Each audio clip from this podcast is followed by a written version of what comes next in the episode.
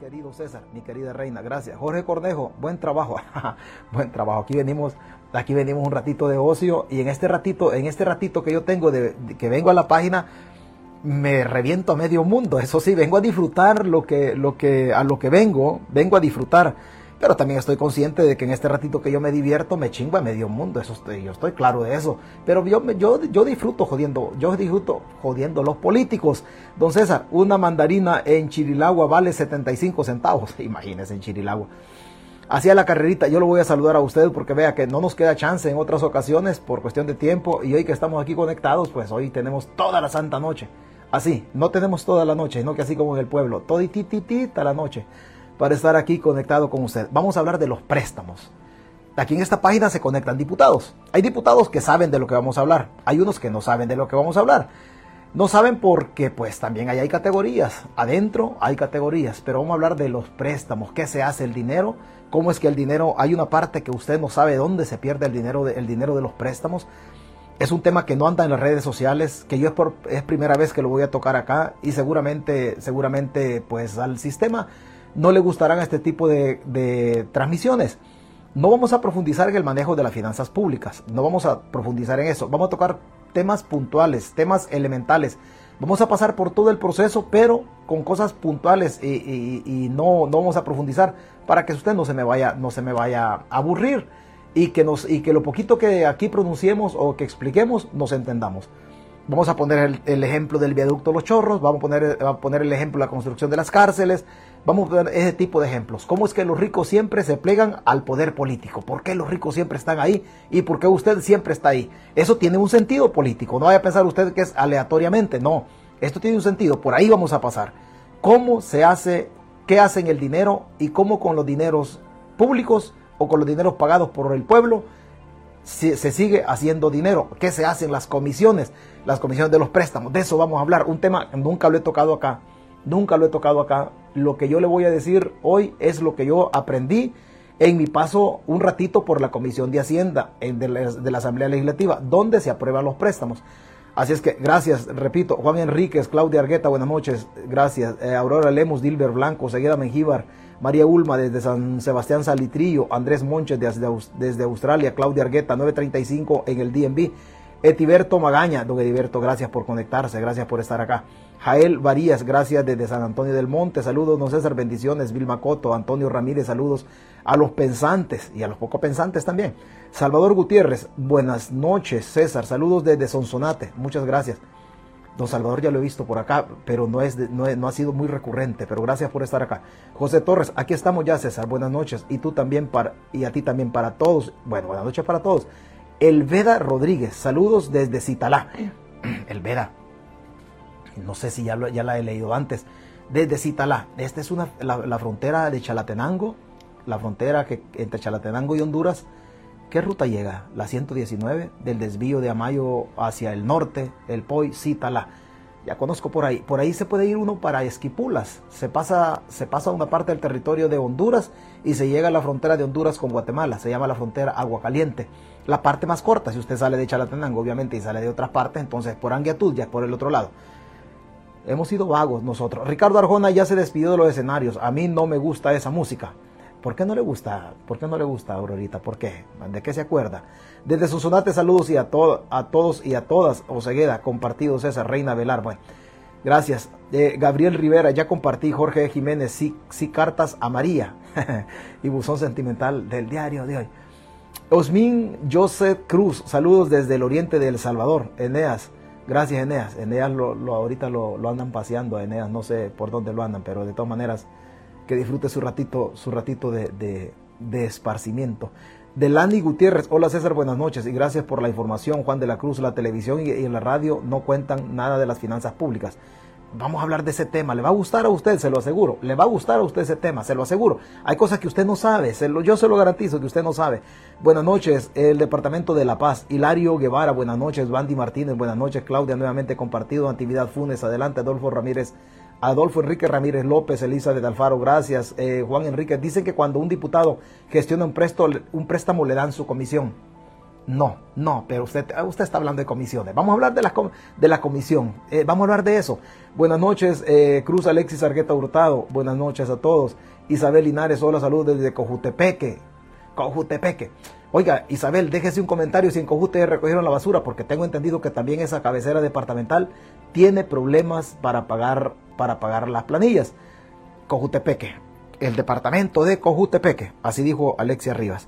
Hablando de alcaldías, eh, no sé si agradecer no, porque tiene que hacerlo, pero por el esfuerzo que han hecho financieramente hablando, la alcaldía de Concepción de Ataco pagó su, su o depositó en las cuentas particulares o individuales de los empleados el aguinaldo el 11 de noviembre y el 18, es decir, dentro de tres días van a depositar el salario. La alcaldía de Concepción de Ataco, gobernada por el Partido Arena. Mire, yo le tiro, yo le tiro palos a las alcaldías, pero también cuando, cuando hacen las cosas bien, como en este caso que ya depositaron, entonces también hay que reconocer el esfuerzo que hacen. Felicitarlos, no, porque pues para eso se les paga, para que hagan las cosas bien.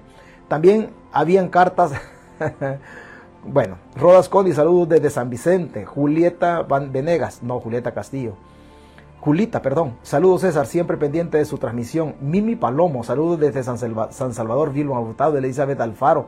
Félix Raúl Chávez, bueno, gracias a usted por conectarse. ya se llenó este volado. Aquí con 150 que se conecten estamos llenos. Gracias a todos por su asistencia. es todo, ya pasó lista blanca y de domingos. José Amaya, saludos desde Houston, Texas. Ángel Blanco, adelante. Miguel Urías, Alberto Morazán, buenas noches desde Aguachapán. Me estaban pasando que ahí en, Aguachapán ando, ando metido porque yo soy chambroso. A mí me gusta el chambre. Yo soy chambroso y a usted también le gusta el chambre, pero por ahí por Aguachapán me han pasado una media nada más que hay una, una finca de un doctor cercano a Bukele en donde hay algunos líderes de pandillas protegidos. Y andamos tras de eso porque a nosotros nos encanta el chambre. Nos encanta el chambre, no voy a pensar que no nos gusta, claro que sí. Amaya González, José Amaya, saludos desde Houston. Gracias a todos por su asistencia. Adelante. Bueno, y así sucesivamente, un paso al frente por con el frente, decía, bueno, un paso al frente, compa. Saludos, Georgina López. Saludos, Georgina López. José Cándido Palacios Martínez, buenas noches. Adelante, Lili Martínez. La alcaldía de Zaragoza debe también.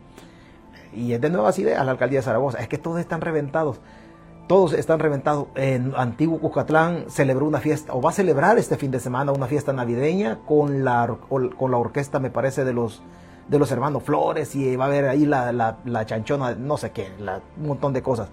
Pamela Johnson, muchos saludos, don César, muchos saludos. Evelyn García, saludos, bendiciones. Eduardo Beltrán, gracias, diputado del pueblo.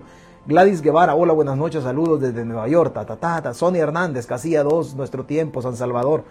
Ahí va Sonia, Sonia Hernández. Solo que le subí una foto, Sonia, pero no alcanza a salir eh, el partido político. Y la gente estaba preguntando, ¿de qué partido Sonia Hernández? Omar García, buenas noches, don César. Desde Arizona, estamos en pie, en pie de lucha. Bueno, hablemos, hablemos del billete. Usted ya sabe, usted ya sabe, ya ha escuchado hablar usted de los préstamos. A uno le llaman empréstitos, es el mismo rollo. Esto se genera al interior de la Asamblea Legislativa. Son préstamos del Estado ¿Qué lo va a pagar usted? Y lo voy a pagar yo. Y lo van a pagar las generaciones que vienen. Y lo van a pagar un montón de, un montón de cipotas que ni siquiera han nacido. Los famosos préstamos, los famosos préstamos del Estado. En las necesidades que tiene el Estado. A veces el Estado hace préstamos de manera focalizada para sectores para sectores específicos y a veces el Estado hace préstamos de manera general para echar a andar proyectos también de manera general. Un proyecto específico o un préstamo específico puede ser, por ejemplo, la estructuración de un fideicomiso para el rescate de la caficultura. La caficultura es un sector en El Salvador que es importante para la economía. Vienen, hacen un préstamo, un préstamo soberano. soberano porque el pueblo es el fiador de ese préstamo. Se lo hace, el, el pueblo se lo hace a quién? A los caficultores. Después hay otros préstamos de carácter general, como por ejemplo préstamos como el de la conectividad conectividad, ya sea conectividad a través de Internet o conectividad vial en la construcción o reparación de carreteras. Son préstamos generales en donde, en donde la, utilidad es común, donde la sociedad se favorece. Hemos hablado de préstamos específicos en la caficultura o puede haber, haber, otro préstamo específico en el caso de las MIPIMES, puede ser otro préstamo específico en el caso de los transportistas del, de los del transporte colectivo. Préstamos focalizados para sectores. Utilizando el Estado y el Estado somos todos. Entonces todos somos fiadores de eso. O como le repito, pueden haber préstamos de carácter general. La conectividad de Internet para que el Internet tenga mayor profundidad y alcance en todo el territorio nacional. Esos son préstamos generales. Otro préstamo general, hablamos de la conectividad, o pueden ser otros préstamos también de carácter, de carácter general en la construcción de un hospital, donde cualquier gente puede asistir a la consulta médica. Esos son préstamos generales. Otros préstamos puede ser en la construcción de, un edificio de la Universidad Nacional para descentralizar la educación. Entonces ya tenemos nosotros dos, dos, dos ejemplos de, préstamos, el de los focalizados y hablando así, sin ser técnicos, hablando de los préstamos generales. El Estado encuentra una necesidad, entre comillas, una necesidad para hacer préstamos. Repito, todos somos fiadores de ese préstamo.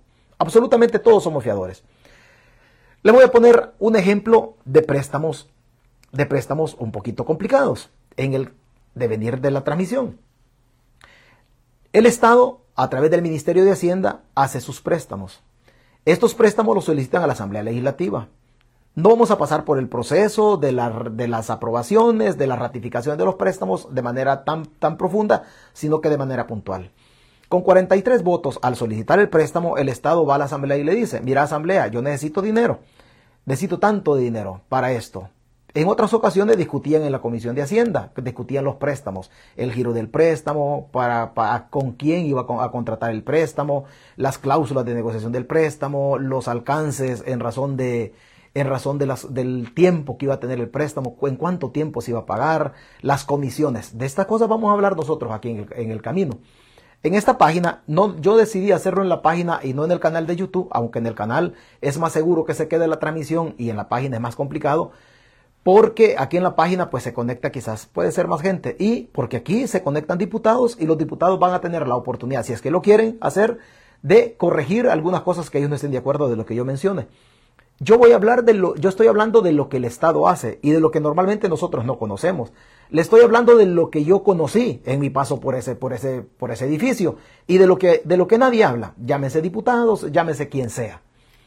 Cuando el Estado hace, cuando el Estado hace un préstamo, la Asamblea va y lo aprueba. En la primera ronda la Asamblea va y le dice, mira, está bien con 43 votos, ve y lo autoriza al Estado para que vaya a, conseguir dinero. El dinero puede ser conseguido en las multilaterales. En las multilaterales. Aquí aparece una trampita, una trampita. Digámosle trampita para no ser, para no ser tan groseros. Aparecen, ya aparecen los intermediarios. Aquí aparecen los intermediarios. Cuando el Estado aprueba un préstamo, el préstamo van y lo, y lo quieren colocar en las multilaterales o en los fondos privados de inversión. Hay multilaterales como la mamá de todas es el Fondo Monetario. Después está el Banco Mundial, el Banco Interamericano de Desarrollo y están otras multilaterales o el mismo banco regional, en este caso el BCIE. Es un banco regional. O se van a, otro tipo de, a otro tipo de fondos de inversiones. Hoy quizás se vayan a otros fondos privados de inversión como BlackRock, JP Morgan y otro tipo de fondos. El Estado no va donde, no va donde las multilaterales. No es el ministro el que va donde las multilaterales. A partir de ahí nace una figura que hasta hoy usted no conoce, los intermediarios. Estos intermediarios son los que agarran la cartera del Estado, por ponerle un ejemplo, agarran la necesidad del Estado y van y tocan la puerta del, banco, del Banco Mundial y le dicen, mira Banco Mundial, yo vengo aquí, yo vengo aquí y te traigo la necesidad del gobierno de El Salvador. Este, este, esta persona, esta persona, sea jurídica o sea natural, esta persona no forma parte del Estado, tampoco forma parte de la multilateral. Es un intermediario que está entre el Estado que peticiona el préstamo y la multilateral que tiene el dinero. Esta persona, por hacer la gestión en ese préstamo que hace el gobierno, esta persona recibe una especie de comisión. Depende cómo pacten las comisiones. Ya los funcionarios del gobierno, del Estado, en este caso El Salvador, ya conocen quiénes son las personas naturales o jurídicas que se dedican a colocar dinero, a buscar dinero. Esto es así, llevándolo a la vida práctica, a la vida suya. Es como que usted trabaje en una, en una maquila y dice usted, bueno, yo necesito 100 dólares, pero no sé quién presta dinero. Entonces viene la otra persona y le dice, mira, yo sí sé quién presta dinero. Yo sé quién presta dinero. Entonces se van y se lo consiguen con el usurero. Otra persona, usted no va porque el usurero no le tiene confianza a usted. Entonces, a raíz, a raíz de, la, de la necesidad suya, va el otro intermediario y le consigue los 100 dólares. Esos 100 dólares son vendidos para usted. ¿Por qué? Porque usted está pagando un interés. Entonces están vendiendo el uso de los 100 dólares. Los 100 dólares usted los tiene que regresar. No, ya no. Tiene que regresar, regresar un interés por el servicio que los 100 dólares le han dado a usted. Entonces no es préstamo, es venta de dinero. Cambiando un poquito de paradigmas, es venta de dinero. Entonces, así funciona el Estado, los intermediarios y las multilaterales. El intermediario va y toca varias puertas. Puede ser el Banco Mundial, puede ser el BCIE, puede ser la cuenca de fondos en, el, en, Latinoamérica, una cuenca que han hecho ahí del CAF, o pueden ser otros fondos. Claro, las multilaterales prestan dan el dinero más barato. El Fondo Monetario le da mucho más barato. Los fondos privados de inversión le dan muchísimo más barato. Estamos hablando en el entendido que la deuda se coloque fuera de las fronteras.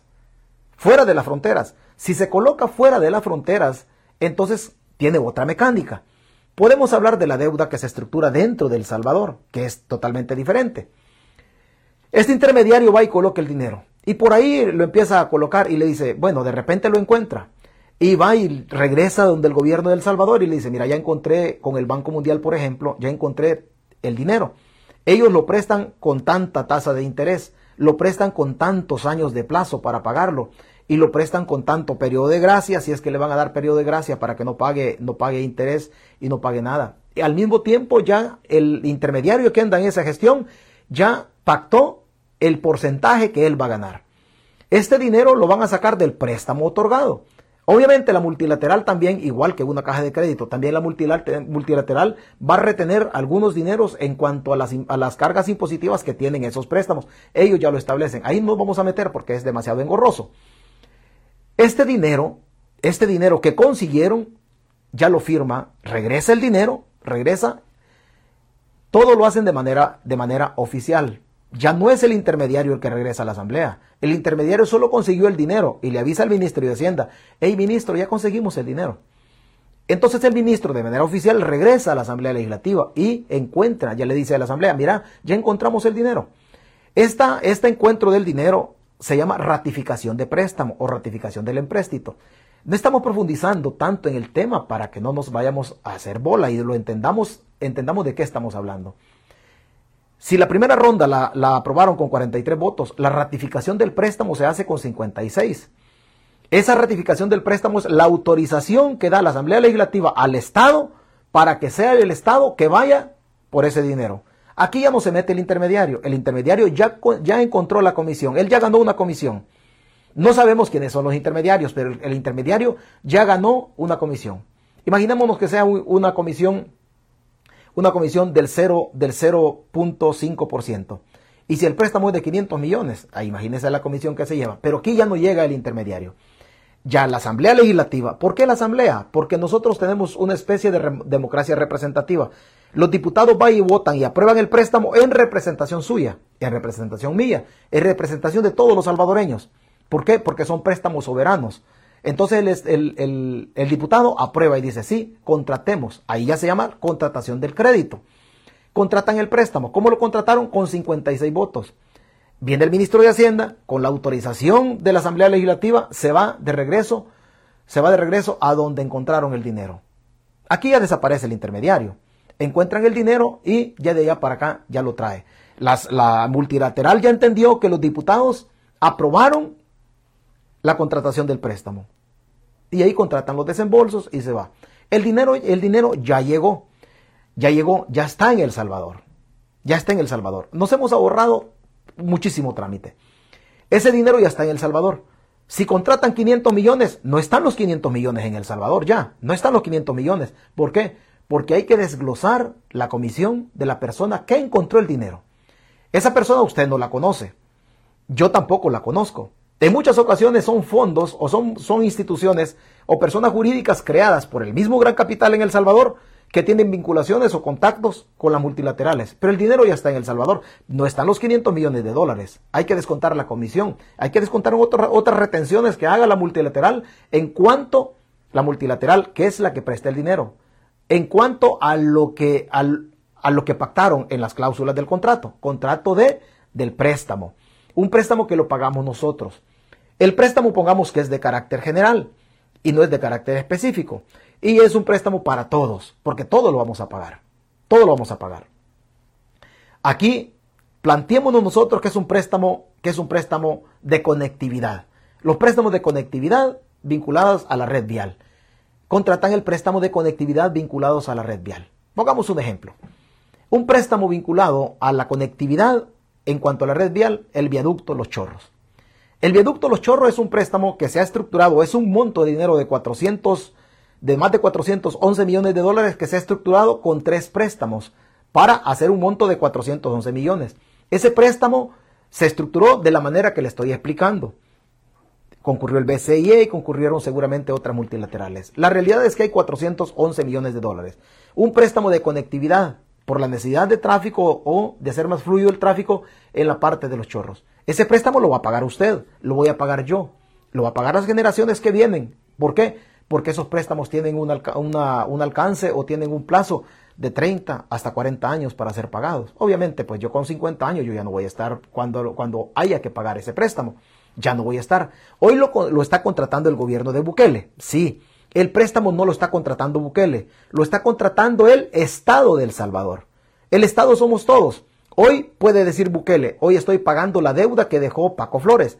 La deuda no la dejó Paco Flores, la deuda la contrató Paco Flores en representación del Estado. Dentro de 50 años, vamos a estar pagando el préstamo de los chorros. Este préstamo de los chorros, 2050, 2056, más o menos, dependiendo del plazo para pagar. Este préstamo de 411 que hoy va, que hoy va a ser uso el gobierno de Bukele, este préstamo lo van a pagar dentro o en 2056. ¿Quién lo va a pagar? No sabemos quién lo va a pagar, pero lo va a pagar el Estado de El Salvador. ¿Por qué? Repito, porque no lo presta la persona, lo presta el Estado, son préstamos soberanos. Este dinero se prestan a nombre del pueblo. Soy reiterativo en el término, en nombre del pueblo, porque muchas veces dice en nombre del pueblo.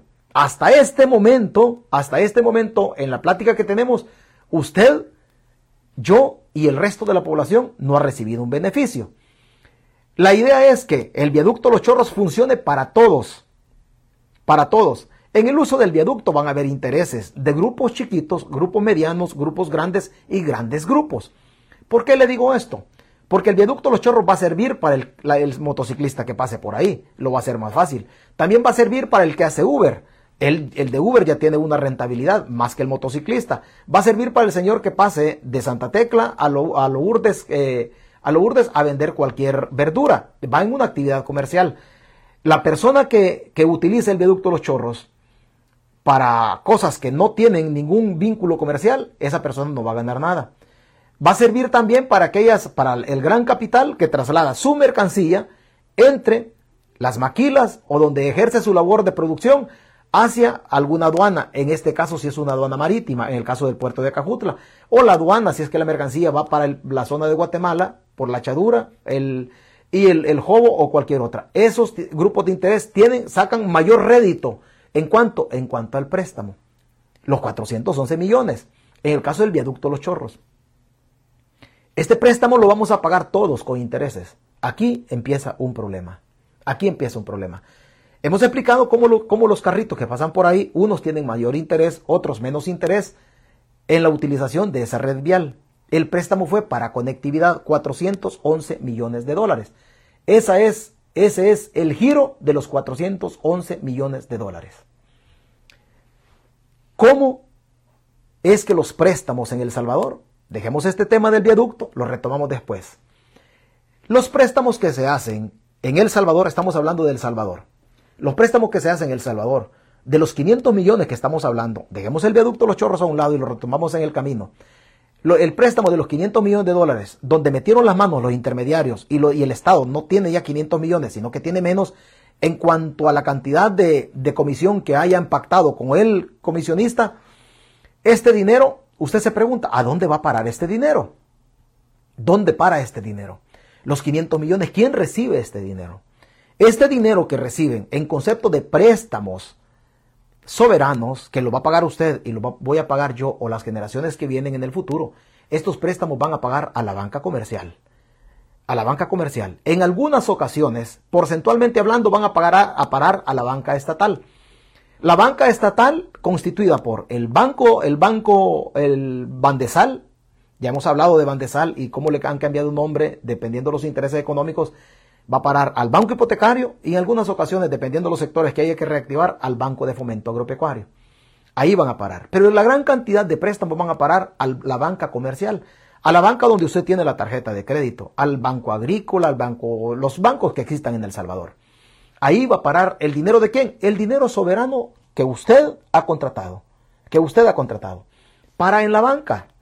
A partir de que para en la banca, ya está en labor comercial, ya está en una labor privada el dinero que usted ha obtenido. Lo que le estoy diciendo lo saben los diputados. Lo saben los diputados del, del 90, lo saben los del frente y lo saben los actuales diputados. Lo que le estoy diciendo, así lo han hecho antes, así lo han hecho en, años recientes y así lo hacen hoy y así lo van a hacer mientras el pueblo no entienda qué se hace el dinero o qué rumbo toma el dinero. De lo que yo le estoy diciendo, los diputados conocen. Conoce Rosy Romero, conoce a Anabel Belloso, conocen los diputados de Nuevas Ideas. Dudo que conozca a Marlene Funes, dudo que conozca el diputado Lira, porque generalmente en las primeras, en los primeros tres años de, una, de una participación legislativa casi no se conoce a profundidad este tipo de cosas. Este dinero ya fue a parar, el del préstamo, la banca comercial. Y usted dirá, pero ¿qué se hace el dinero ya en la banca comercial? Si usted trabaja en el órgano judicial, si usted trabaja en el Ejecutivo, si usted trabaja en cualquier institución del Estado, o si usted trabaja en la empresa privada que tiene, que tiene tratos con la banca comercial para que a usted, si a usted le pagan con fecha 26 o con fecha 30 al cerrar el mes, entonces la banca comercial dice, mire, yo le voy a prestar, le voy a hacer un anticipo de dinero a usted con fecha 15, le anticipan el 40 o el 50% del salario. No le han pagado todavía, su institución no le ha pagado. Pero como tienen convenios con la banca comercial, entonces la banca viene a usted que trabaja en el órgano judicial si gana mil dólares, le pueden, le pueden adelantar lo que usted necesite, hasta un 50%, dependiendo del pacto al que hayan llegado. Ese dinero que maneja la banca comercial tiene dos orígenes. Uno, el préstamo que hemos hablado, y el otro, los ahorros de la gente. Los ahorros de la gente. En este tema de los ahorros no nos vamos a meter porque estamos hablando de las finanzas públicas. Y los ahorros, pues, es una cuestión de carácter privado. Este dinero que le están entregando a usted en el adelanto de dinero que le está haciendo la banca comercial es el préstamo de los 500 millones de dólares que viene de allá. Claro está, usted recibe el dinero. ¿Para qué lo recibe? Posiblemente porque se le vence ese día o el siguiente día se le vence la tarjeta de crédito que tiene. Usted agarra los 300 dólares, pero tiene una tarjeta de crédito con el mismo banco. De ese anticipo de dinero que le han hecho a usted, usted va a depositar 125 dólares para amortizar o amortiguar un poco el golpe en razón de la tarjeta de crédito que tiene con el mismo banco que le está haciendo el anticipo de dinero. Usted agarra el anticipo de dinero, agarra los 300 dólares que en el ejemplo usted ha peticionado. Esos, esos 300 dólares agarra 125 y dice, mire, aquí mismo voy a pagar mi tarjeta de crédito. Al final, el banco le está prestando a usted, le está dando un anticipo de dinero de los dineros soberanos, del préstamo soberano. ¿Por qué? Porque el Estado lo fue a colocar justamente ahí un porcentaje del préstamo de los 500 millones. El banco cuando a usted le hace el anticipo de dinero en una transacción de privados, aquí estamos hablando de privados, entre la banca privada y la, necesidad que usted tiene como empleado, usted hace el retorno y cancela los 125 dólares. De los 300 dólares que le dio el banco, entre comillas mentiroso, le dio 300 dólares. Pero usted al banco en el mismo instante ya le regresa. En otra operación le regresa 125 dólares. ¿De dónde, le, de dónde el banco, de dónde el banco le, le, anticipó? De los 500 dólares del préstamo. ¿De dónde le pagó usted al banco? De los mismos 500 dólares que ya prestaron, que ya, ya aprobó la Asamblea Legislativa. ¿Dónde los consiguieron? Los consiguieron, consiguieron las multilaterales. ¿Quién va a pagar esa transacción que está haciendo usted entre privados aparentemente? Una transacción de privados cuyo origen es dinero público, es dinero de las finanzas del Estado. En cuanto a los privados, en cuanto a lo privado, no olvide, estamos hablando en esta relación, la relación de, los, de la banca comercial y la relación del dinero del pueblo. ¿De dónde viene el dinero? Y soy enfático en esto. ¿De dónde viene el dinero de los 500 millones? De préstamos, de la, de préstamos del pueblo, de préstamos del gobierno. Esta es una de las maneras, poniéndole una cantidad pequeña, poniéndole una cantidad pequeña. Esta es una de las maneras el por qué el gran capital siempre busca el refugio o apoya a quien tiene el poder político. Quien controla el poder político controla las finanzas del Estado. Y las finanzas del Estado siempre van a ser surtidas porque el Estado, bien o mal, siempre genera alguna cantidad de dinero. Y esa cantidad de dinero en algunas ocasiones alcanza y en algunas ocasiones no alcanza. ¿Por qué? Porque los gobiernos nunca gobiernan para todos. Siempre gobiernan o para los de abajo y se enojan los de arriba o para los de arriba y se enojan los de abajo. Generalmente en El Salvador siempre gobiernan para los de arriba. Los de abajo siempre se conforman con lo que con lo que cae. Sigamos. Esa transacción que hacen los privados entre la banca comercial, esa transacción se quedó ahí. Pero imaginemos nosotros que la banca comercial, el gobierno de los 500 millones del ejemplo que le estoy poniendo, solamente dejó 250. Y que en el camino se perdieron 50 millones por las comisiones, la retención de la multilateral y otras obligaciones que hayan salido en el camino. Entonces quedaron 450. Dejó, dejó allá adentro 250. Entonces el gobierno lo que hace, dejó allá adentro de las de la banca privada, pero son 450. Entonces traslada 200, traslada 200 millones de dólares, 200 millones para Bandesal. Y ya los deja en Bandesal. Obviamente, Bandesal presta una cantidad de dinero mucho menor, muchísimo menor.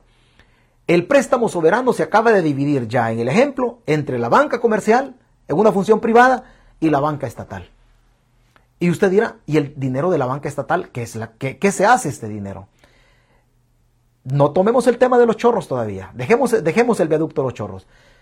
Si ya pusieron 200, 200 millones de dólares, del, vendimos del préstamo de 500, se desaparecieron 50 entre las retenciones y otras cosas de las comisiones que el intermediario o los intermediarios hicieron en esa transacción. Dejaron 250, dijimos nosotros, en la banca comercial para los anticipos.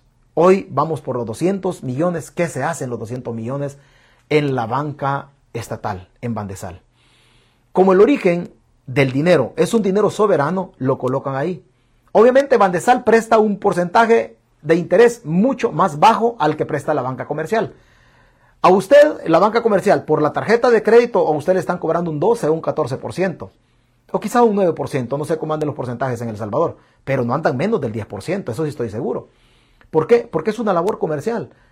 De ese dinero, el banco le puede prestar, o le dice a Juan, mira Juan, yo te voy a dar una tarjeta de crédito de dos mil dólares. Ok, ¿cuál es el respaldo que utiliza el, banco? El respaldo de los, de los 250 millones que dejaron ahí. Repito, los bancos se surten a través de este tipo de dineros públicos o de los ahorros de la gente. Los bancos no prestan el dinero de ellos.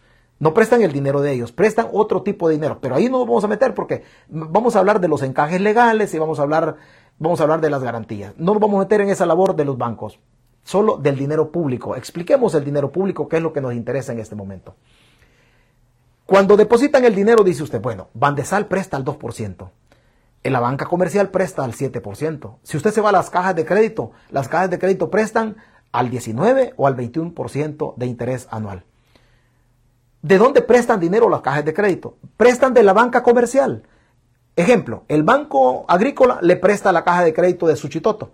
¿Le presta cuánto? Le puede prestar 5 millones de dólares para que lo presten a quiénes? A los campesinos de la zona de Cinquera, Hilo Vasco, Jutiapa, todos los campesinos de la zona ahí. Ese dinero que le presta la banca comercial, que le prestó el banco agrícola, es dinero que viene de dónde? De los 500 millones de dinero público. Pero como ahí lo colocó el gobierno, entonces es una rueda de caballitos el dinero y se lo prestan a la caja de crédito. Para que usted tenga acceso a la banca comercial en El Salvador, usted necesita, no sé, quizás hasta que la Madre Teresa de Calcuta lo recomiende. Puede ser que sí.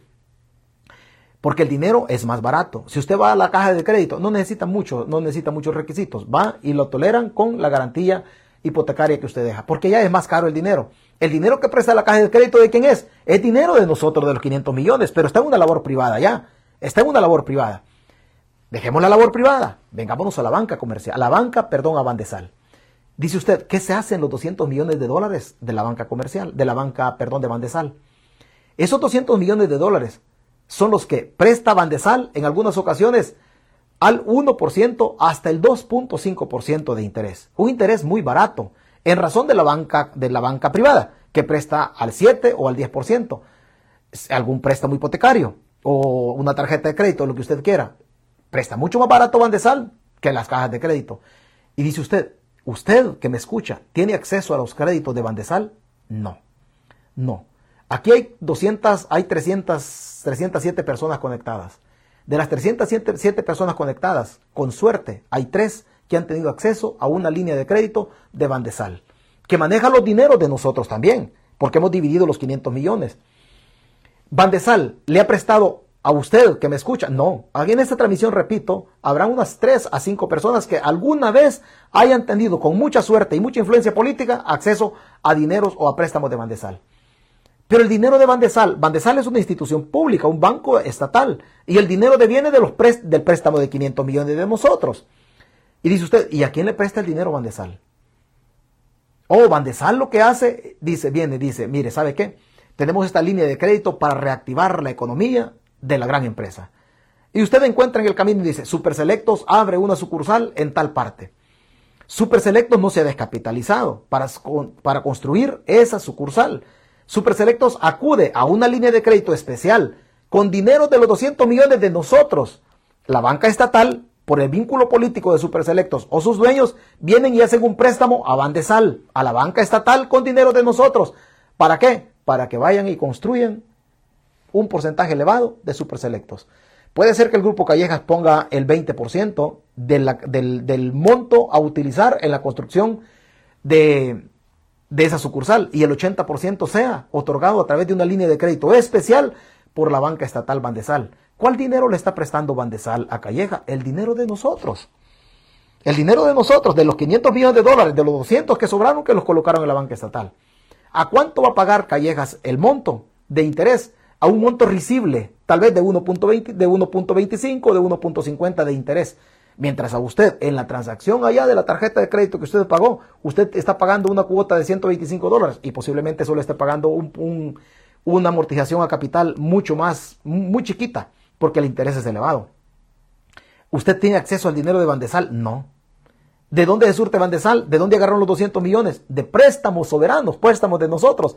Pero el dinero no es para nosotros, el dinero es para los que tienen vínculos políticos con quién? Con quien tiene el poder político con quien tiene el poder político. En El Salvador hay una manera, hay una manera única de crecer. Tendría que ser dos maneras, pero hay una manera de crecer. Crece el sector financiero y también al otro lado tendría que crecer el desarrollo de la persona humana. Salud, conectividad, carreteras, educación. Pero allá no hay, en el cantón no hay. Es más, retiraron el FODES del desarrollo de las municipalidades, de los municipios, de los cantones. Retiraron el FODES. Pero ese FODES a dónde fue a parar. Usted no sabe dónde fue a parar. Tampoco yo sé dónde fue a parar. Sí sospechamos a dónde fue a parar. La realidad es que ellos utilizan el dinero de nosotros para inversión privada. Dinero de nosotros. Dinero de nosotros. Quitemos el caso de los Callejas. Vámonos al viaducto Los Chorros. 411 millones de dólares de dinero de nosotros, soberanamente, el pueblo los ha prestado. ¿Por qué soberanos? Porque el pueblo es el fiador de esos préstamos. ¿Quién lo va a utilizar? Lo va a utilizar la gran empresa. ¿Cuál? La empresa que construye el viaducto. Las carreteras las vamos a utilizar unos, en, mejor, en menor medida otros, otros le van a sacar más lucro dependiendo del dinero que inviertan. Repetimos o repito, el que construye, le voy a poner un ejemplo, la Sanjac de Simán. La Sanjac exporta hacia El Salvador, perdón, hacia Estados Unidos. Obviamente la Sanjac va a utilizar el que posiblemente utilicen, utilicen el puerto de Cajutla para sacar su mercancía y que este barco venga, venga hacia el puerto de Long Beach o el de San Pedro en California. Puede ser. Esa es una aduana que está marítima que está en el occidente, Sonsonate. ¿Dónde tienen que pasar los furgones? Por el viaducto Los Chorros. Gana más el que pasa con, con la mercancía que va a exportar a el señor que anda haciendo un Uber de Santa Tecla al Cantón Ateo siempre en la libertad. Gana más. Pero quedémonos en los 411 millones. ¿Quién va a construir el viaducto Los Chorros? Con préstamos de nosotros. Las empresas privadas. La empresa privada. Vea, aquí hay una pequeña trampa. En una noticia del 29 de noviembre de 2022, hace más de un año, hace más de un año, hicieron una ley en la Asamblea Legislativa porque dijimos nosotros que la Asamblea presta, eh, consigue el dinero en nombre de nosotros, por eso lo aprueban. Y la Asamblea es la fábrica de leyes. El 29 de noviembre de 2022, Nuevas Ideas hizo una ley. Este, las empresas a cargo de la construcción del viaducto del viaducto y ampliación de la carretera a Los Chorros no tendrán que pagar impuestos y tributos. No tendrán que pagar impuestos y tributos. ¿Cuál dinero van a utilizar para la construcción? Los 411 millones de dólares. ¿Quién lo va a pagar? Las generaciones que vienen, porque es un préstamo soberano. ¿Quién lo va a utilizar? Los privados, el gran capital en El Salvador. Lo que estoy explicando yo no es una lucha de clases. No es una lucha de clases. Solamente le estoy diciendo de manera somera sin profundidad en esto, de manera somera, cómo se utiliza el dinero y cómo hacen dinero con el dinero de nosotros. Con el dinero de nosotros. Usted me va a decir seguramente, oh, pero esto lo hacía el gobierno de Arena. No estamos diciendo que no lo han hecho. Esto se ha hecho antes y se está haciendo hoy y no sé hasta qué momento se vaya a hacer lo que yo le estoy explicando. No pagarán tributos, según una disposición avalada ayer por la Comisión de Hacienda de la Asamblea Legislativa. La Comisión de Hacienda de la Asamblea Legislativa. ¿De qué? De nuevas ideas. Leamos toda la nota para que ejemplifiquemos. El gobierno pidió aprobar las disposiciones especiales transitorias y complementarias para el proyecto de construcción del viaducto y ampliación de la carretera CA, CA01W, tramo Los Chorros, que exime del impuesto de IVA sobre la transferencia de bienes raíces, gravámenes a la importación y aranceles por contratación de empresas encargadas de la obra. Esto lo vamos a explicar también. El director de crédito público del Ministerio de Hacienda, Marlon Herrera, explicó que este es un proyecto bastante grande que requiere de incentivos fiscales. Incentivos fiscales. ¿A quién? A las empresas que construyan. Para que el proceso de contratación sea más competitivo y nos garantice la mejor recepción de obras con mayor calidad. El gobierno cuenta con 411.8 millones provenientes de dos préstamos suscritos con el Banco Centroamericano de Integración Económica BCIE para el proyecto. Ellos no van a pagar, no van a pagar esa cantidad de impuestos. ¿Para, ¿Por qué dice ellos? Para incentivarlos que vayan y construyan. No van a pagar, no van a pagar IVA. Ellos no van a pagar IVA. Ellos no van a pagar impuesto a las transferencias y la importación. Quedémonos en dos impuestos de todos, de todos los impuestos que aparecen ahí. Hablemos de la importación. Así a grosso modo, ¿qué es importación? Lo que se compra fuera del país y se introduce por medio de las fronteras al territorio nacional. Eso es importación. Puede ser granos básicos, puede ser maquinaria o pueden ser materias primas. Eso es importación. El petróleo es importación, se compra fuera del país y se consume, se consume dentro del país al momento de entrar. En este proyecto de los chorros, puede ser que la compañía que contraten o las compañías que acudan a la construcción del viaducto, puede ser que toda la maquinaria no la tengan en El Salvador y necesiten comprar maquinaria en Alemania, en Estados Unidos o en Brasil para hacerla llegar a El Salvador a efecto que les ayude en la construcción del viaducto Los Chorros. Esa introducción de la mercancía, esa máquina, esa maquinaria que entra, esa está exenta de impuestos. No va a pagar impuestos esa maquinaria. ¿Por qué? Porque hay un decreto que exime de los tributos en, este, en esta construcción. Le voy a poner un ejemplo, usted que es de la diáspora. Usted es de la diáspora y tiene un hijo en El Salvador que se dedica al Uber y su carrito y su carrito, pues en el Uber anda él ahí porque le rentan un carro. Y le dicen, mira, por cada 100 dólares que hagas, yo te voy a dar, yo te voy a dar a vos el 20%. Entonces, el, su hijo le cuenta al de la diáspora y le dice, mira papá, fíjate que yo estoy alquilando un carro para hacer Uber aquí en El Salvador. Y el papá dice, bueno, yo voy a trabajar bastante porque este cipote yo le voy a comprar un carro aquí en Estados Unidos y se lo voy a mandar para allá, para que ya no alquile su carro, sino que trabaje por cuenta propia. Entonces viene la persona acá en la diáspora y compra un vehículo y compra un vehículo. No estemos hablando de la exención que dejaron o que pusieron los diputados hoy para la época navideña, sino que hablemos en un momento, en un momento eh, normal. Compra un Hondita de cuatro puertas para que su hijo haga Uber en El Salvador. Lo compra año 2019, 2020. Un carro reciente para que ande su hijo ya bien bonito en El Salvador. Ese carro que usted introduce en El Salvador, ese tiene que pagar una declaración de mercancía. Tiene que pagar una declaración de mercancía. Ese tiene que pagar un impuesto por entrar allá, entrar a El Salvador. Si usted entra a El Salvador con esa declaración de mercancía, usted le está diciendo al Estado, hey Estado, yo te traigo un carrito aquí. Usted con esa declaración, usted no puede hacer uso de la red vial, no puede manejar el carro. No puede manejar el carro. ¿Por qué? Solo está pagando para que se introduzca la mercancía al territorio.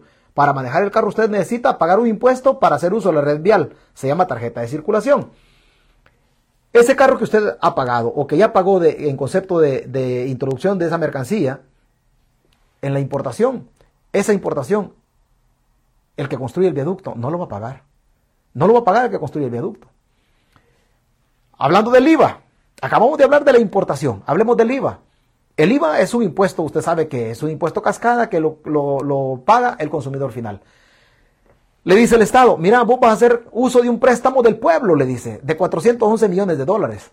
411 millones de dólares, pero no te voy a cobrar IVA. La pregunta es, ¿cuál es la excusa ¿Cuál es la excusa del Estado para no pagar IVA? ¿Cuál es la excusa? La excusa es que necesitan incentivos fiscales. A ver, están haciendo uso de un dinero de nosotros. Dinero, un préstamo soberano. Y hay que, Marlon Herrera explicó que este es un proyecto bastante grande que requiere de incentivos fiscales. Incentivos fiscales es motivación fiscal. Motivarlo, alegrar al empresario y decirle, mira, yo no te voy a cobrar impuestos por esto, porque pues yo necesito que vos me hagas la obra y para que vos vengas aquí. O sea, hay que incentivar al empresario para que llegue a, a mamarse literalmente 411 millones de dólares. La pregunta es, así como hay incentivos fiscales para esta gente y así como se utiliza la estructura del Estado para hacer préstamos, para colocarlos al gran capital o colocárselos a callejas, en el ejemplo que pusimos anterior de los 500 millones, o colocárselos a callejas o colocárselos a otros ricos en El Salvador, no necesitarán incentivos fiscales también o, o un préstamo soberano los campesinos en El Salvador. No necesitarán incentivos fiscales los campesinos en El Salvador que no les cobren el IVA sobre los insumos agrícolas, sobre el abono, el edonal, no necesitarán incentivos fiscales los campesinos para hacer producir la tierra. Si a los ricos en el ejemplo que le pongo del viaducto Los Chorros no les están cobrando IVA, pueblo, ¿y por qué a usted le cobran el 13% de IVA en la, en, la, librita de frijoles que usted se come? Su libra de frijoles puede ser más barata, sí. ¿Cómo? Que el Estado utilizara el mismo proceso, gestionando un crédito de 100 millones de dólares para entregárselos a los campesinos en El Salvador, a las cooperativas o donde estén organizados, a efecto de que se motiven ellos, de que se motiven fiscalmente hablando, que la motivación tenga un origen fiscal para que ellos vayan ya motivaditos a hacer que la tierra produzca frijol y llenar o surtir el mercado en El Salvador para que haya abastecimiento de frijol. Y en cuanto a la calidad del frijol, en cuanto a la cantidad del frijol, entre más oferta hay en el mercado, los precios se mantengan o bajen un poquito o por lo menos ya no suban en, el ritmo que llevan en El Salvador. No necesitarán incentivos fiscales los campesinos. No necesitarán una política pública de una obligación del Estado de contratar créditos para el sector campesino, que hasta hoy no hay. Hasta hoy no hay. Así como incentivan al gran capital en El Salvador. Por ponerle un ejemplo. Por ponerle un ejemplo. Le voy a poner otro ejemplo. Le voy a poner otro ejemplo. Hace dos años, hace, que le digo, 19 de abril 2022, diputados de Bukele aprueban ley para construir más cárceles que, más cárceles que expropia bienes a privados y omite ley la CAP y exonera pago de impuestos a empresas. ¿A dónde? En la construcción del SECOT. Estamos en otro ejemplo. En otro ejemplo, de préstamos nuestros. No hemos profundizado qué se hizo el dinero, hemos, en muchas cosas no hemos profundizado, sino que nos hemos venido nada más en lo de encimita nada más, en lo de encima, para que nos entendamos, quizás más allácito, en la medida de lo posible, vayamos profundizando en algunas cosas técnicas que las vamos a adecuar a las cosas prácticas de nosotros, a las cosas prácticas. Vea, construyeron cárceles, en El Salvador, la cárcel del Secot. Construyeron bla, bla, bla, para meter preso a los pandilleros y ta, ta, ta, y esto y lo otro. Nosotros sabemos de dónde viene de la crisis, sabemos del pacto del gobierno con la, el crimen organizado y todo lo demás. Pero la crisis fue creada, eso nosotros lo sabemos. Veamos, veamos nosotros qué pasó. ¿Qué pasó en todo, en todo este rollo? ¿Por qué es que el ministerio está metido en esto? Perdón. En el artículo 25 de la ley, en el artículo 25 se establece, hablando del SECOT, salgámonos del viaducto Los Chorros, hoy hablemos del SECOT. Artículo 25 establece que si al efectuar la adquisición de los inmuebles, sus propietarios fueren deudores del Ministerio de Hacienda, y habla de todo, habla del artículo 4 y habla de un montón de cosas. Se transfiere al Ministerio de Obras Públicas el dominio de los inmuebles y derechos reales sobre la infraestructura existente, cuando estos estén inscritos a favor de alguna entidad del Estado, independientemente de su naturaleza. Las alcaldías quedan también sujetas a lo dispuesto en razón que la normativa es declarada de utilidad pública. De utilidad pública. Aquí hay una figura jurídica técnicamente utilizada para declarar de utilidad pública. ¿Quién lo declara de utilidad pública? La Corte Suprema de Justicia. ¿De a quién responden los, los magistrados? A Nayib Bukele. O sea, no vaya a pensar que, no vaya a pensar que, estos, que estos combatieron la corrupción.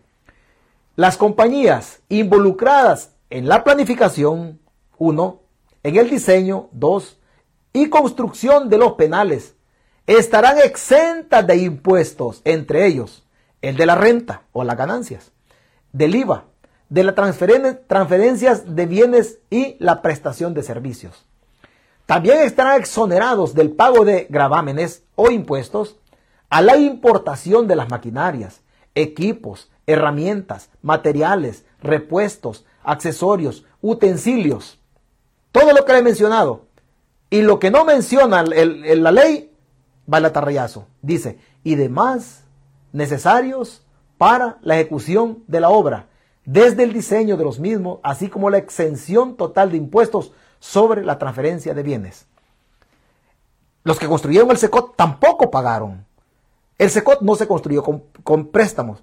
Por eso le traigo un ejemplo diferente. El SECOT se construyó con impuestos de nosotros.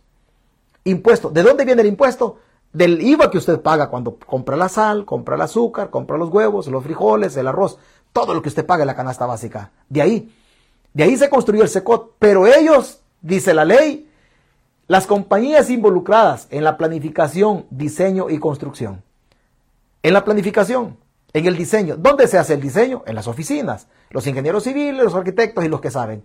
Esos que ganan ese dinero, esos no, no pagaron impuesto. Pero sigue. estos estarán exentos de impuestos. Entre ellos, dice. Las compañías involucradas en la planificación, diseño y construcción de los penales estarán exentos de impuestos entre ellos. ¿Cuál impuesto? El de la renta. Usted que gana dos mil dólares, ¿paga renta sí o no? Sí, sí paga. Sí paga. Paga de su salario, de lo que usted gana en concepto de, dinero, 2.500 que gana usted de salario en El Salvador, usted está sujeto a pagar renta. ¿Por qué le pagan el, dinero a usted? Por el tiempo de vida que deja usted eh, eh, para la empresa o para la institución del Estado. Ellos utilizaron los millones de impuestos de nosotros para construir el SECOT. No van a pagar renta, la utilidad. No van a pagar IVA tampoco. No van a pagarte la transferencia de bienes, de bienes y la prestación de servicios. También dice, quedarán exonerados del pago de gravámenes a la importación de maquinaria. Un tractor John Deere que, o Caterpillar que importen, que compren en Estados Unidos y lo metan allá, no va a pagar. Oh, dice, pero también fíjate que nosotros necesitamos, necesitamos herramientas para el mantenimiento de, este, de, este, de esta maquinaria necesitamos repuestos. Entonces dice el legislador, no hay problema, le dice al empresario, te voy a aliviar también. Entonces, de un solo agregaron a la ley que queda exonerado del pago de gravámenes a la importación de la maquinaria, de equipos, de herramientas, de materiales. Y dirá usted, pero ¿cuáles materiales? Imagínese usted que para la construcción de esta obra no alcance el cemento que se produce en El Salvador y tenga que venir a comprar a la cementera eh, Cruz Azul en México. Esos materiales de ese cemento, cuando ingresa El Salvador, eso no paga impuestos. Repuestos, ¿de quiénes? De las maquinarias que estamos introduciendo en el ejemplo que les estoy poniendo. Accesorios, utensilios y demás necesarios para la ejecución de la obra diseñada desde el diseño de los mismos, así como la exención total de impuestos sobre la transferencia de venta. ¿Con qué lo hicieron? Con impuestos suyos y míos. Impuestos que devienen de la canasta básica del 13% que paga el pobre en El Salvador. Aquí en este caso no hablamos, de, no hablamos de préstamos. En el caso de los chorros sí hablamos de préstamos. Estamos hablando de infraestructura, de infraestructura, fíjese bien, generada con dos fuentes de financiamiento diferentes. El origen del dinero es diferente. En los chorros hablamos de un préstamo de 411 millones sumados, dos préstamos con el BCE. Aquí estamos hablando de la construcción de una cárcel con dineros de nosotros. Con dineros de nosotros. La pregunta de todo esto es, la pregunta de todo esto es, ¿es una cárcel una construcción, una obra pública con un alcance profundo que vaya a cambiar la vida de los salvadoreños en los próximos 50 o 60 años? No, no. La experiencia de nosotros nos ha dicho que construyeron la cárcel con impuestos de nosotros, con impuestos de nosotros, y que hay un paquete de limpieza o de otros utensilios que le hacen llegar al privado de libertad que vale 170 dólares por privado de libertad. Hasta este momento construyeron la cárcel y están llevando el paquete. Usted y yo no sabemos quién vende ese paquete. Usted y yo no sabemos a quién le está quedando los 170, los 170 dólares. No sabemos a quién, quién está vendiendo esa mercancía. Eso no lo sabemos. Lo que sí sabemos es que construyeron el SECOT, han metido preso a gente inocente. Que metan pandilleros, usted sabe que los tienen que meter. Incluso faltan funcionarios del Estado. Hasta hoy no hay un corrupto metido ahí. Estos paquetes los compraron, pero peor aún, no sabemos, usted como familia no sabe si el paquete le está llegando al que está privado de libertad dentro del SECOT, una cárcel construida con fondos de nosotros. A ver las universidades dónde están, a ver dónde están los técnicos o tecnológicos para que nuestra comunidad, nuestra clase social se eduque, a ver dónde están las pensiones de los maestros, a ver dónde están las farmacias llenas de medicina, a ver dónde están las carreteras que funcionan en El Salvador, a ver dónde está la obra pública para el desarrollo de la persona humana. ¿Verdad que no hay? ¿Verdad que no hay? Son temas bien complicados, bien complicados, que debemos saber qué se hace el dinero. ¿Qué se hace el dinero? El dinero de los préstamos que estamos hablando, ese dinero queda en la banca comercial para que se lo vuelvan a prestar a usted. ¿Cuál dinero le prestan? El dinero que usted o sus generaciones tiene que pagar en el futuro. Así se maneja el tema de los préstamos en El Salvador. Así funciona el tema de los préstamos. No sabemos, no nos hemos profundizado en las comisiones. No hemos profundizado en las comisiones. Hay un puesto en El Salvador, en el gobierno, que es un puesto muy apetecible. Muy, muy apetecible. Hoy le llaman jefa de gabinete. Hoy le llaman jefa de gabinete. En otros gobiernos le llamaron Secretaría Técnica de la Presidencia. La naturaleza es la misma. Es el papá o la mamá de los ministros eh, o ministerios en El Salvador. Es la que coordina toda la labor del, del, Ejecutivo en los diferentes ministerios. En los gobiernos de Arena le llamaron Secretaría Técnica de la Presidencia. En el gobierno de la izquierda le llamaron Secretaría Técnica de la Presidencia. Usted vea que ya me ha escuchado hablar de don Roberto Lorenzana un comunista que llevó a Bukele al FMLN, ¿verdad que ya no? Roberto Lorenzana es millonario. ¿Y sabe por qué le digo que es millonario? Lo mismo que hacía Lorenzana, hacía, hacía también el papá del diputado Rodrigo Ayala de Nuevas Ideas cuando fue secretario técnico de la presidencia de Tonisaca. Así hacía también las personas cuando fueron secretarios técnicos en los gobiernos de Arena. Hoy no le llaman secretario técnico, hoy le llaman jefa de gabinete. Jefa de gabinete. ¿Quién es la jefa de gabinete? La señora honrada de Carolina Recinos. ¿Dónde está Roberto Lorenzana? Usted ya no va a ver a Roberto Lorenzana en la política. Roberto Lorenzana es millonario. ¿Por qué? Porque para que un ministerio vaya y, diga, el Ministerio de Agricultura, voy a echar a andar, voy a echar a andar este proyecto para rehabilitar, soñemos, la agricultura. ¿Por dónde pasa primero? Pasa por el aval de la Secretaría Técnica de la Presidencia. Y la Secretaría Técnica de la Presidencia, ellos conocen de todo el préstamo. Conocen de todo el préstamo. Carolina Recinos, así como el papá de Rodrigo, de Rodrigo Ayala, el diputado de Nuevas Ideas, que fue secretario técnico de Tony Saca, eh, así como Sabla Touché, que fue secretario técnico en la, época, en la época de Paco Flores, así como, ya hablamos de Roberto, así como Carolina Recinos, todos, todos estos salen millonarios y usted no vuelve a saber nada de ellos. Usted no vuelve a saber nada de ellos. ¿De dónde hacen el dinero ellos? De los empréstitos. ¿Por qué? Porque ellos son los que coordinan la labor de todos los ministerios. Y obviamente ellos tienen que conocer el, anteproyecto en cuanto a las necesidades que van a presentar en la asamblea para darle trámite al, para darle trámite el préstamo. Estos nunca terminan pobres. Estos nunca terminan pobres. De estos dineros, de estos dineros, hay diputados que agarran dinero, hay otros que no agarran dinero, que no saben, que no saben eh, la mecánica de todo esto. Que no sabe la mecánica de todo esto. A ver, usted, ¿en qué le favorece a usted los préstamos? Hasta este momento, mire, lo que le estoy explicando ha pasado con la derecha, ha pasado con la izquierda y ha pasado, y ha pasado con, con y ha pasado con, con este gobierno. O sea, ha pasado con este gobierno. ¿De dónde cree usted? Hay ministerios que por su, por su importancia estratégica dentro del Ejecutivo tienen más preponderancia que otros. Obras públicas, la defensa, seguridad y salud. Y salud. Habían cosas del procedimiento en cuanto al debido proceso que a mí no me gustaban del tema de Violeta Mengíbar. Del debido proceso. Pero que Violeta Mengíbar no la debía, eso no es cierto. Violeta la debía que el proceso no fue correcto, porque a ella tenían que darle, que darle atención médica en el recinto donde estaba detenida o sacarla del recinto a recibir atención médica es parte del proceso. Eso no está bien.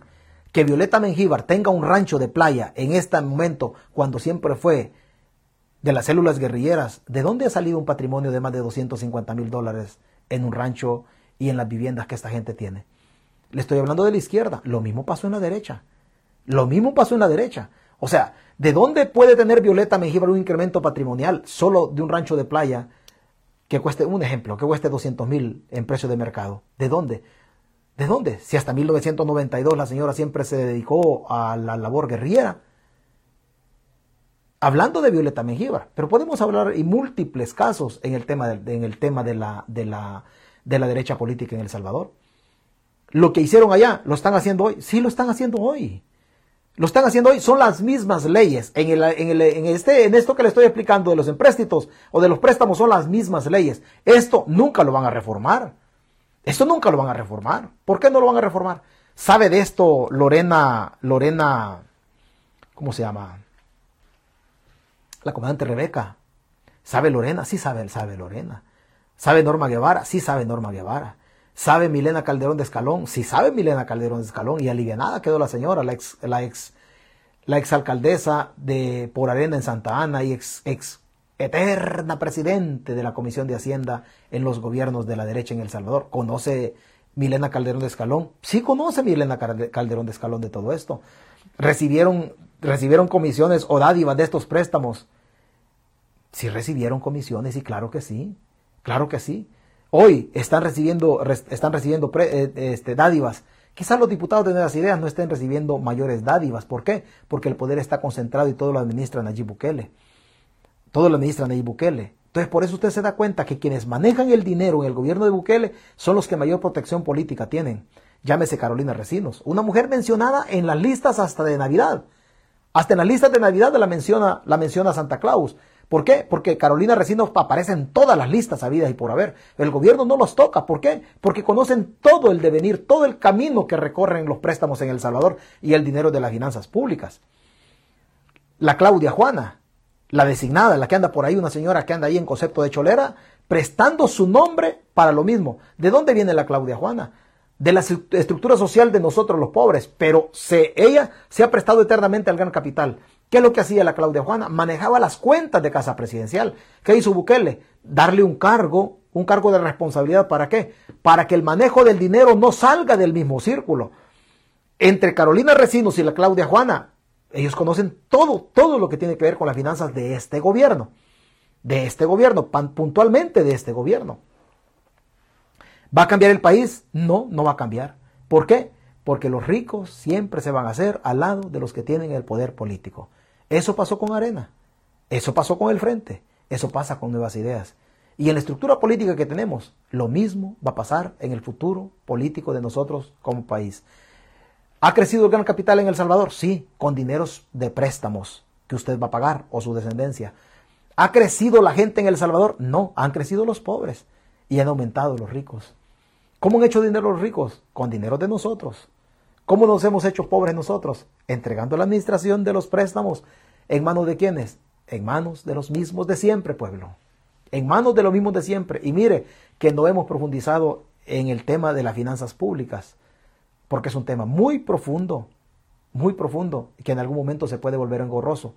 Aunque yo no le niego que vamos a ir profundizando, así con capsulitas pequeñas, pequeñas pero sustanciosas, qué se hace el dinero hasta desmontar, por lo menos trasladarle lo que yo conozco en relación a las finanzas públicas. Este tema lo conocen los diputados. Lo conocen los diputados. Y si lo que yo digo en la transmisión no es cierto, aquí se conectan diputados, incluso los que yo apoyo. Este tema lo conoce Rosy Romero, no es malo que lo conozcan. No estoy hablando yo mal de los diputados, estoy hablando de la estructura del Estado. Es el Estado el que se nos ha corrompido, es el Estado el que se ha convertido delincuente. Por eso es importante que nosotros nos demos cuenta de dónde vienen los, financiamientos de las campañas políticas. Porque en El Salvador no han gobernado o no han legislado los diputados. Los diputados levantan la mano respondiendo a los intereses de quien les dé el dinero para financiar la campaña. En este momento, dinero no hay para financiar la campaña. Y así andan muchos diputados o candidatos a diputados tocando puertas o haciendo milagros con los pocos 100 dólares que andan en la bolsa. ¿Por qué? Porque el gran capital está a la par de Nayib Bukele. Si nosotros soñamos, como lo hemos hecho en algunas ocasiones, y decimos, Arena saca 14 diputados, el Frente, un ejemplo, saca 10, diputados, eh, Vamos saca, saca un diputado, y nuestro tiempo saca un diputado, entre todos hacen 26 diputados. Usted me puede decir, sí, pero 26 diputados no, no, no controlamos la Asamblea. Habremos perdido las elecciones, habremos, habremos perdido ganando, porque la llave política del Estado estaría con 26 diputados. Y yo le puedo firmar donde usted quiera que si Arena saca 14 diputados, un ejemplo, el Frente saca, el Frente saca 10 diputados y así la oposición logra entre 25 y, 25 26 diputados, o cualquier cantidad arriba de 21 diputados, yo le puedo asegurar por lo que usted quiera que el gran capital vuelve a hacerse al lado de quienes? Al lado de los partidos Arena y FMLN. Claro, distribuyendo el poder o el apoyo, apoyarían al Ejecutivo, pero se darían cuenta que para aprobar préstamos se necesitan 56, quiere decir 40 diputados de 60 en la nueva conformación de la Asamblea. Pero si usted, si usted le quita de 60, le quita 25, le quedan 35. Faltarían 5 para ser mayoría calificada. ¿Para qué? Para contratar préstamos. El gran capital por huevos tiene que distribuirle el apoyo, apoyar a Bukele y también apoyar a la oposición. ¿Por qué? Porque saben que la llave política del Estado, ¿dónde descansaría? En la oposición legislativa en la oposición legislativa. Esa es la suma importancia. Por eso me metí al tema este de las finanzas públicas, para que se dé cuenta usted por qué tenemos que ir por la Asamblea Legislativa. ¿Por qué tenemos que ir por la Asamblea Legislativa? La Asamblea Legislativa es extremadamente importante, importante para los intereses de la patria. Cosas de la Asamblea que seguramente usted no sabe y se las vamos a ir contando para que veamos por qué la importancia de la Asamblea, de la Asamblea Legislativa. ¿Por qué Nuevas Ideas tiene la idea de que todos los votos de la diáspora, con dirección en la diáspora, vayan y paren en San Salvador. Aporta 16 diputados. Nuevas Ideas le urge controlar la Asamblea Legislativa. ¿Quién le da gobernabilidad o quién se ha prestado a la corrupción de Bukele? La Asamblea Legislativa. Nayib Bukele obviamente está pendiente de qué? De la Asamblea.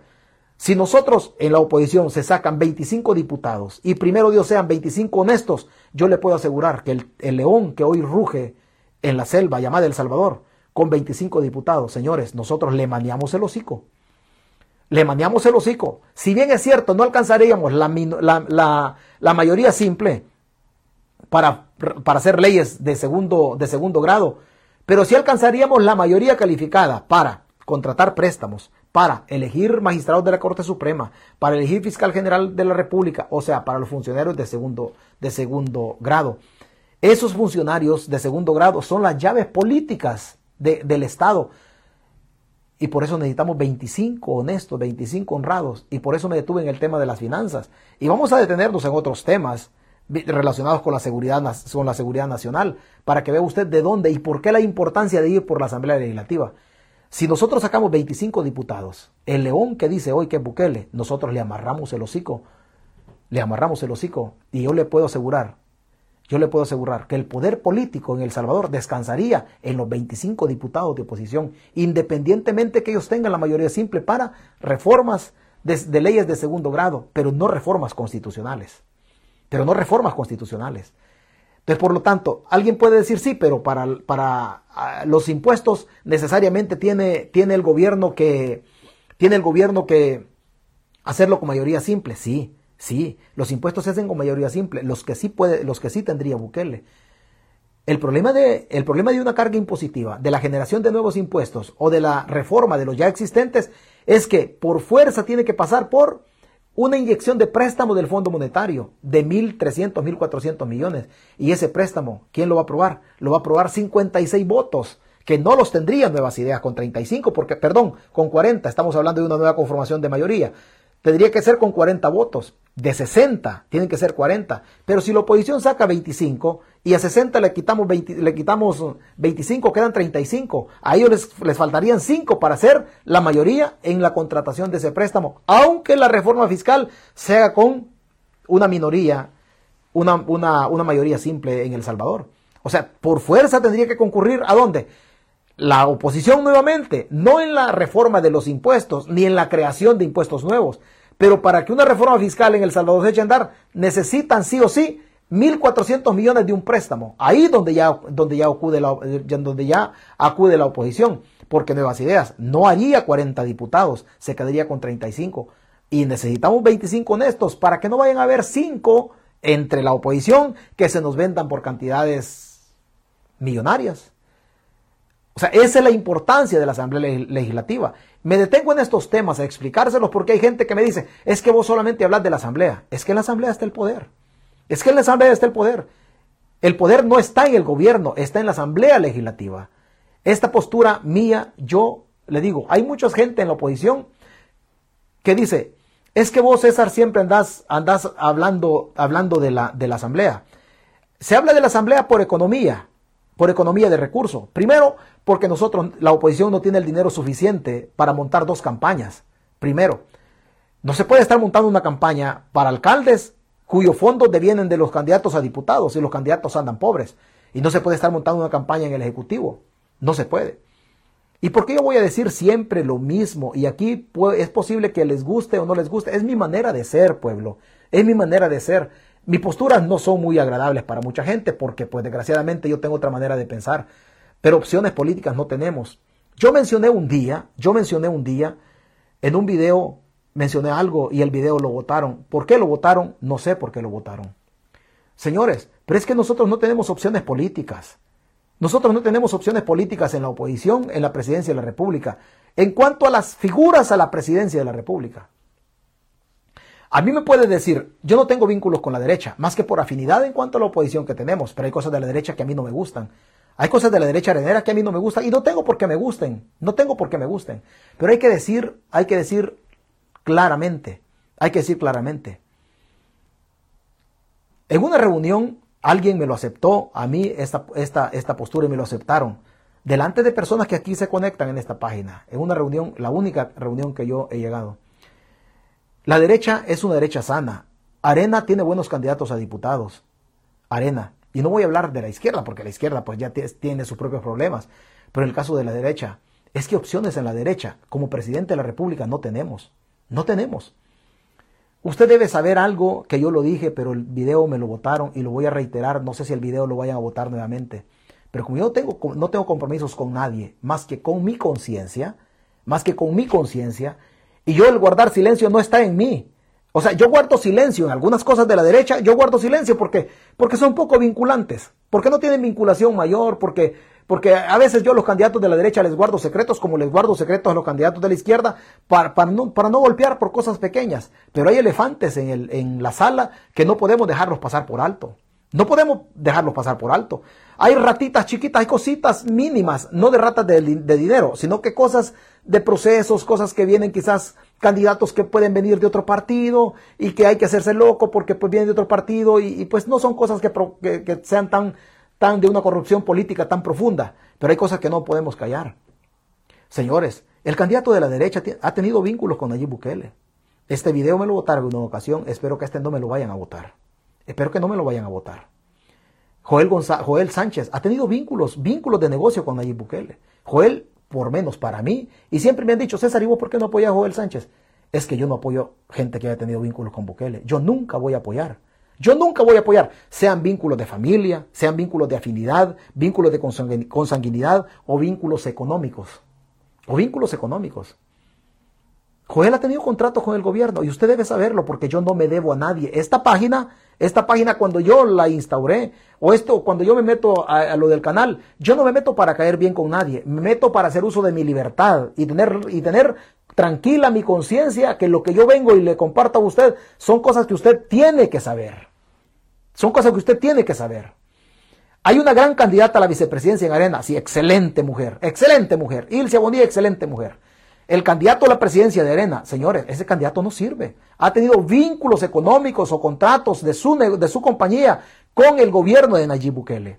Y esto lo sabían desde antes. Lo sabían desde antes. Esto que le estoy diciendo, cuando llevaron a Joel Sánchez a, Arena, lo sabía. Aquí hay dos personas que se, que se conectan en esta página. El mismo Roy García aceptó que en efecto Joel Sánchez tenía, ha tenido negocios con el gobierno de Nayib Bukele. En este momento no podemos asegurar. Pero ¿quién nos asegura a nosotros que conociendo lo transero que es Bukele, Joel Sánchez responde a los intereses de nosotros como oposición o responde a los propios intereses de él? No, deben, no deviene de, quizás de todo esto la idea que el señor nunca se pone la camisa del, partido que representa. Una camisa a la que yo le exigí siempre que se pusiera la camisa de arena y que no le diera vergüenza ponerse los colores de arena. Usted debe saber eso. Usted debe saber eso. primero Dios la transmisión no la vayan a votar. Tenemos, tenemos representación en la izquierda también. Mentira. Si el chino Flores responde a los intereses de Ramiro Vázquez y Ramiro Vázquez y su Alba Petróleo son los formadores de la Julia Juana, la que está ahí a la par de Nayib Bukele en este momento. O sea, el mismo Alba Petróleo ha servido para, para echar a andar proyectos del mismo Bukele. O el mismo Alba Petróleo dio un cheque de 527 mil dólares para pagar tarjetas, extendido a la, a la Claudia Juana para pagar tarjetas personales de Nayib Bukele. El mismo Alba Petróleos, ¿dirigido por quién? Dirigido por José Luis Merino. ¿Es el chino acólito de Merino? Claro que sí. ¿Tiene la izquierda candidato a la presidencia decente? No. ¿Tiene la derecha candidato decente? No. Todos están vinculados con Nayib Bukele, absolutamente todos. ¿Esto es hablar más de la izquierda? No, mi respeto para la izquierda democrática. Y yo siempre voy a apoyar a candidatos de la izquierda que vayan con su vocación democrática. Pero lo que yo no voy a guardar silencio nunca es cuando yo me dé cuenta de que hay candidatos que tienen vínculos con el gobierno actual. Esos vínculos, esos vínculos los convierten en candidatos poco confiables para nosotros. Poco confiables para nosotros. Que mi versión no le guste a la derecha, me sale sobrando. Que mi versión no le guste a la izquierda, me sale sobrando. Que mi conciencia está tranquila y que me debo siempre a la gente que se conecta o que, se conecta para putearme o para escucharme, es a ellos que me debo yo. Es a ellos que me debo yo. No me debo a otros intereses más allá de mi propia vocación democrática. Yo amo la libertad. Y el que tenga vínculos con Bukele no ama la libertad. Ama el becerro de oro. Ama sus propios intereses. Ama sus propios intereses. Por eso me he metido a tocar estos temas profundos del Estado para que usted vea por qué tenemos o por qué debemos tener eh, importancia en cuanto a la Asamblea Legislativa y por qué yo nunca voy a apoyar a Joel Sánchez. Yo nunca voy a apoyar a Joel Sánchez. Nunca.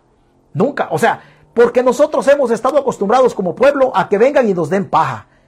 A que vengan y nos den paja. Hoy el poder político se tiene que tragar lo que yo le diga desde acá. Lo que yo le diga desde acá. La versión que yo tengo de lo que yo consigo. Y el poder político se la está tragando completita. Y no les gusta mi versión. Vengan y desvirtúenme mi versión. Díganme que Joel Sánchez no ha tenido vínculos con, con Bukele. Eso díganme. Eso díganme. El Coena no sabía al principio, hoy después, pues no pueden hacer más cosas. ¿Quién llevó, quién fue el padrino que llevó a Joel Sánchez a todo esto? Roy García ya sabía, lo que yo estoy diciendo lo sabía Roy García desde el principio. Usted nunca me escuchó apoyar a Joel, desde el principio. Cuando dijeron que iban a conformar la sociedad civil, cosa que yo nunca he estado de acuerdo con la sociedad civil, porque la sociedad civil es un grupo de intereses, de diversos intereses.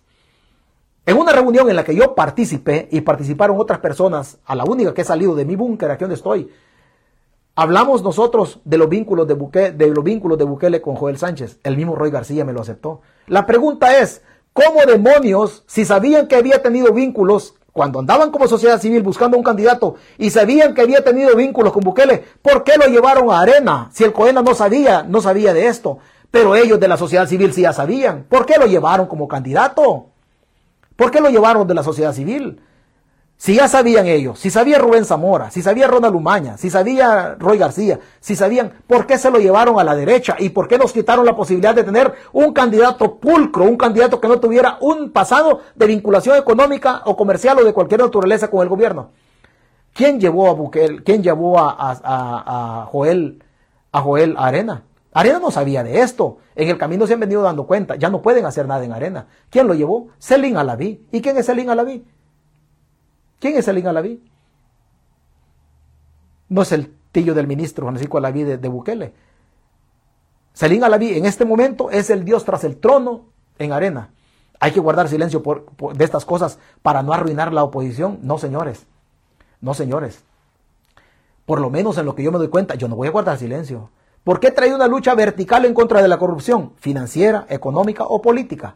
Y que yo guarde silencio de este tipo de cosas, créame que yo sería el primero que no me perdonaría. Sería el primero que no, no me perdonaría. Porque hablar de Joel es hablar de los mismos intereses. Hablar del chino es hablar de los mismos intereses. Entonces, ¿qué opciones nos dejan a nosotros? Luchar por la Asamblea Legislativa.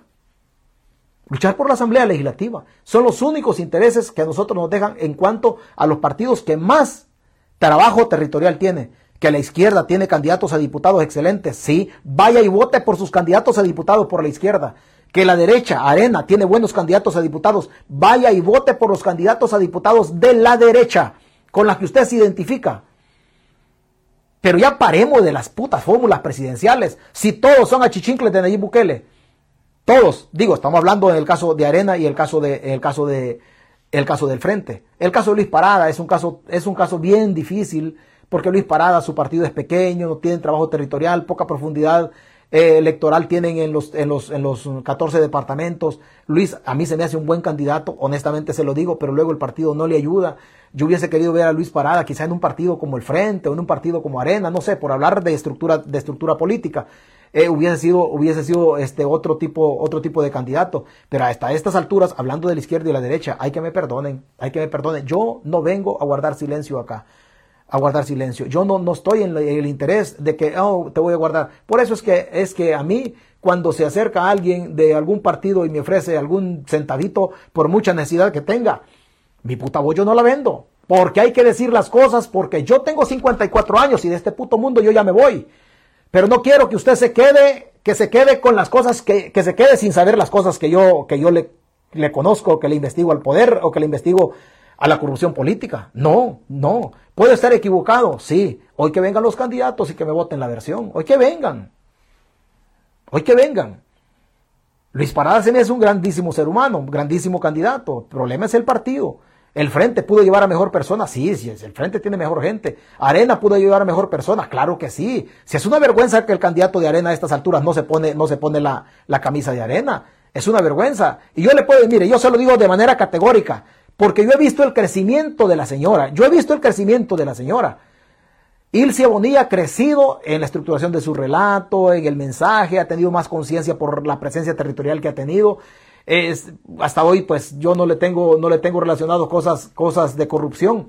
Yo le puedo asegurar que Ilse Bonilla hubiese sido con un poquito de más trabajo, porque a un candidato se le puede enseñar a hablar, no se le puede enseñar a pensar pero con una asesoría que él se hubiese tenido de economistas, sociólogos y otro, un equipo multisectorial que se hubiera conformado en torno a la candidatura, una hipotética candidatura presidencial de Ilse, yo le puedo asegurar que la derecha, o por lo menos una opción dentro, dentro de la oposición, hubiese sido absolutamente diferente. Absolutamente diferente. Joel Sánchez no es opción, señores. No demos paja.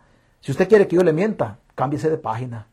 Cámbiese de página. Que yo le pido el voto por Rosy Romero, sí se lo voy a pedir siempre. Por Francisco Lira, sí se lo voy a pedir siempre. Se lo voy a pedir por César Reyes también. Por Claudia Martínez también se lo voy a pedir. Por la gente que anda, que anda en, en, el departamento, en el departamento de, de en el departamento de, de, Aguachapán o por Silvio Astorga, yo se lo voy a pedir. Gente vinculada a la derecha, pero que llenan mis aspiraciones de libertad. No serán los más pulcros de los pulcros, seguramente, pero que dentro de lo que tenemos es lo mejor que tenemos. Por lo menos no tiene esa vinculación. Oh, es que lo vinculan con el gobierno de Bukele. Yo, yo mire, yo me les ensarto a los diputados en las entrañas. En las entrañas. Es así le digo, en las entrañas. A ver qué es lo que yo encuentro. Usted me va a decir, apoya, apoya a Wendy Alfaro. Sí, sí, sí. Hay cosas de Claudio Ortiz que no me gustan. Sí, hay cosas que no me gustan. Hay cosas que no me gustan que, se puede rascar dentro de la vida política de Claudia y evidenciarla, sí se puede rascar dentro de la vida política. Que son pecados grandes, no, no son pecados grandes, no son pecados grandes. Pero tiene buenos candidatos a diputados usted, las fórmulas presidenciales de la izquierda y la derecha. Y aquí está mi teléfono, para que un día me diga, mira, yo me quiero sentar a platicar con vos, ¿por qué decís esto? Yo, yo, no hay problema, aquí está la página y nos conectamos y empezamos a debatir y el por qué yo digo lo que digo y de dónde viene lo que yo digo y cuáles son los vínculos que han tenido con el poder político de Nayib Bukele. No hay ningún problema. Lo que yo digo, más allá de ser información, quizá no lo estoy viendo como que es un reto para las fórmulas, para que vengan a discutir conmigo y no les conviene la fórmula discutir conmigo, porque yo no voy a perder nada. Lo voy a desnudar y yo no voy a perder nada usted va a ganar y se va a dar cuenta la casta política que tenemos nosotros y que necesitamos una refundación de liderazgos en El Salvador. Necesitamos una refundación de liderazgos en El Salvador. Pero no piense usted que yo estoy haciendo campaña en contra de Arena. No, no. He hablado de Joel Sánchez y del chino. Yo no tengo una campaña en contra del frente. Vaya y apoye, por favor, vaya y apoye a sus candidatos a diputados. Vaya y no se vaya a cobardar usted, que de izquierda y quedándose allá sentadito o acostado en la, en la ese, ese febrero que necesitamos tenemos una cita con la historia. Vaya usted que de derecha también, levántese, no vaya a ser aragán, no vaya a ser huevona, huevona o huevón y quedarse usted sentadito ahí y decir, no, es que las cosas hay que esperar que sucedan. Si de todas maneras ya Dios quita y pone reyes, no, vaya usted, vaya usted y levántese y vaya a apoyar a sus candidatos o diputados en las fórmulas presidenciales. No tenemos fórmulas, no tenemos paja. No nos engañemos. No nos engañemos. Es así, desgraciadamente, como está la cosa política en El Salvador. Hemos hablado de un tema que usted no lo conocía, no lo conocía, el tema de las finanzas. Quizá usted ya conocía lo de Joel Sánchez. La pregunta es, ¿por qué lo llevaron? ¿Por qué lo llevaron? ¿Por qué lo llevaron? El mismo Roy García me aceptó a mí. Sí, Joel tenía vínculos con, ha tenido vínculos con Bukele, con el gobierno a través de contratos. ¿Y por qué lo llevaron a, la, oposición?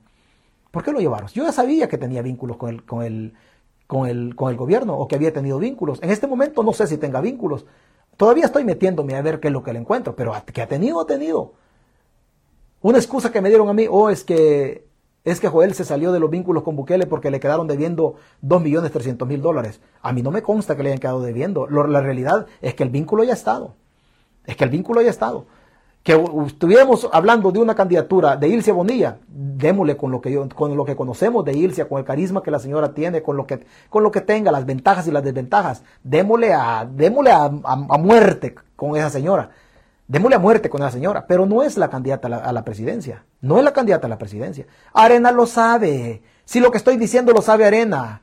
Lo que estoy diciendo lo sabe Arena. Incluso hay voces dentro de Arena que han dicho, vamos por las diputaciones, de miembros del mismo Coena de miembros del mismo COENA, lo que yo estoy diciendo no es ajeno para Arena, no nos engañemos. No es ajeno para el partido. Esto que estoy diciendo, el partido lo sabe. ¿Tiene culpa el COENA? No, el COENA no. El COENA se dio cuenta en el camino, pero ya era tarde para el COENA corregir. Ya era tarde corregir para, la dirección del partido. Que Celín Alaví conocía esto. Si Celín Alaví conocía el, el, tío del ministro de Salud de, de Bukele, conocía. Celín Alaví es el que tiene el poder ahorita en arena, es el que anda para arriba y para abajo.